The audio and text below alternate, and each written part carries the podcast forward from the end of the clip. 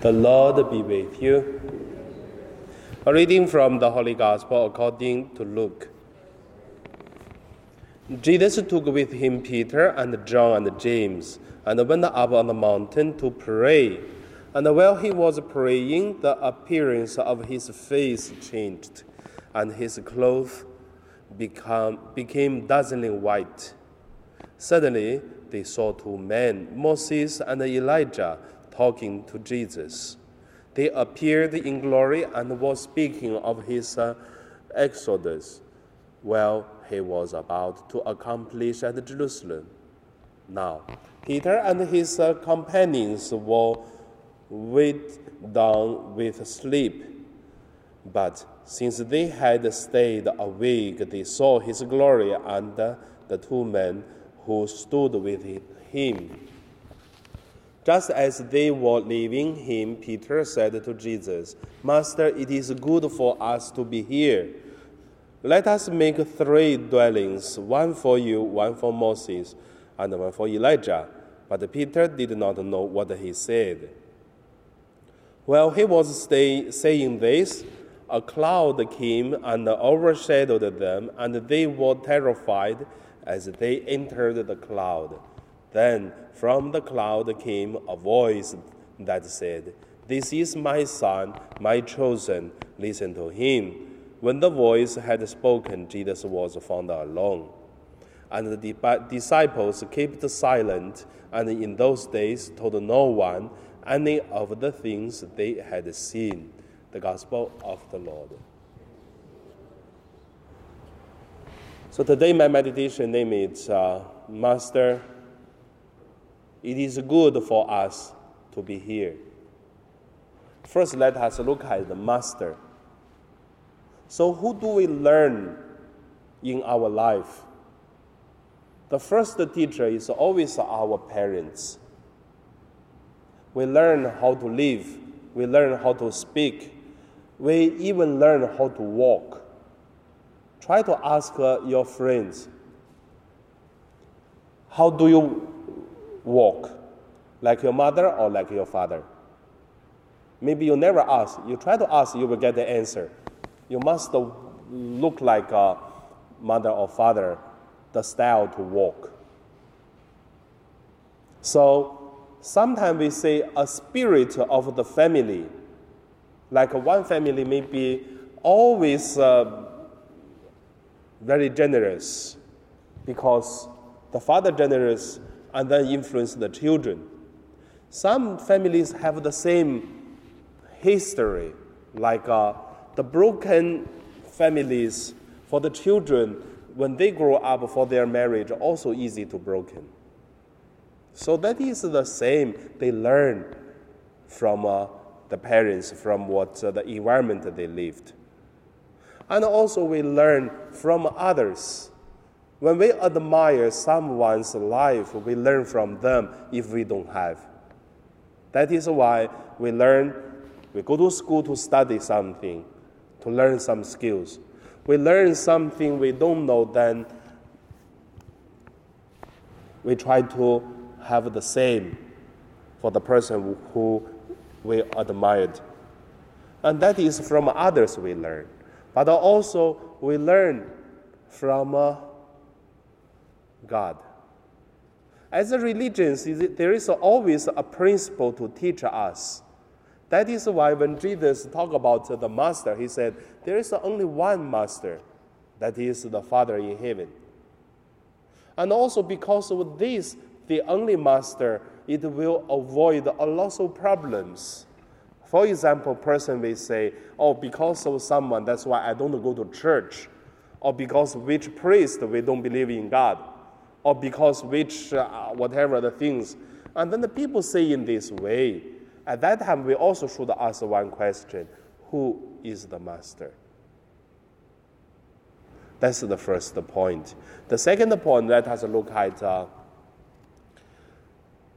the experience of uh, it is good for us to be here. Every year, I teach catechism class. So this year it will be very,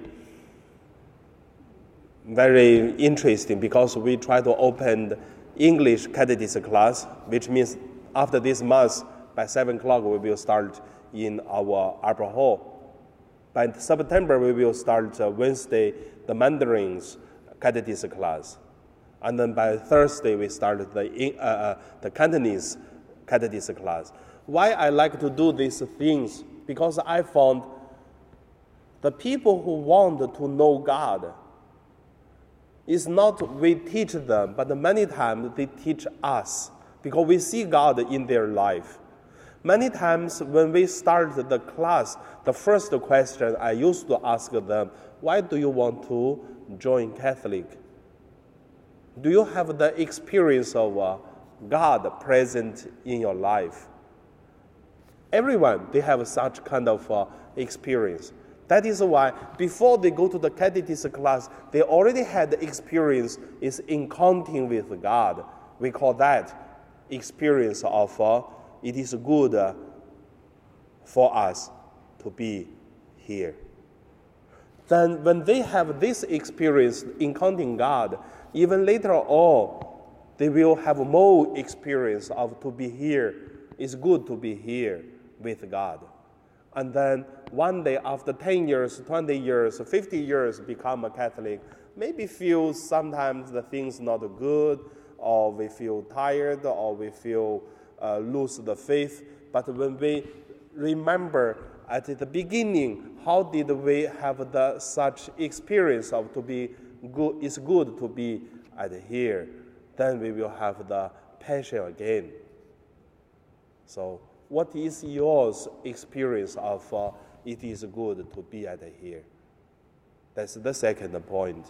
The third point I want to say is uh, it is good to be at here in today's Hong Kong. So today's Hong Kong is really amazing. I don't know which way is correct. Also, I don't know which one to support, which one to against. So as the priest, I would say actually support or against, it doesn't matter. We live in the spirit of God. I call this is also, it is good to be here in Hong Kong in nowadays situation, in nowadays uh, the confused, and also in the so many kills, we don't know how, but still want to say it is good to be at here. Why say that? I would say, let us think about 160, 70 years ago, when Hong Kong was a, little village. At that time, the Chinese government gave Hong Kong to the British government. How did that people feel? I don't know, but I believe they have some experience. Not the same like today we feel Hong Kong, but they have their feelings. And also in the 1960s, 70s, about uh, others against uh, the government or whatever, the things happened. I'm not here, maybe you were here. Same, they were fighting, they were confusing, they were kills. But at the same time, they lived their life. And then they passed until today. I believe today is the problem the same. We have our experience. And also, we will pass this problem. But also, I would say, after 100 years, same, there will be other things happened. So that's why I would say there's, not, there's never something new. There's always something experience similar. And then it's not the matter how it change, but its matter is how do we live in this situation? In which kind of spirit, in which kind of experience to live? In this uh, situation? Could we say that it is good at here?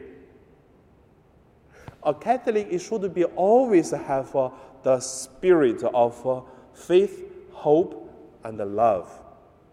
I tell you one experience, which is I had. During the Cultural Revolution in my village, there is a, a man, not a Catholic, but he is a kind of very popular person to follow the movements. Uh, he taught the Catholics. He reported the people to the government. And then even some Catholics hung themselves because his persecution. After the Cultural Revolution, and then this guy, he make friends with the Catholics, but at the, the same time, the people who are looking him, then they say, we don't hate him, but at the same time, we live with him, but we don't need close with him.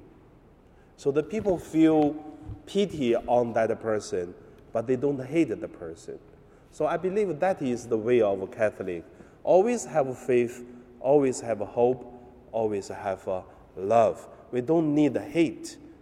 So how do we live the life? I have no idea, but we have the spirit all the time the same. So that is, uh, it is good to be at here. So now let us pray.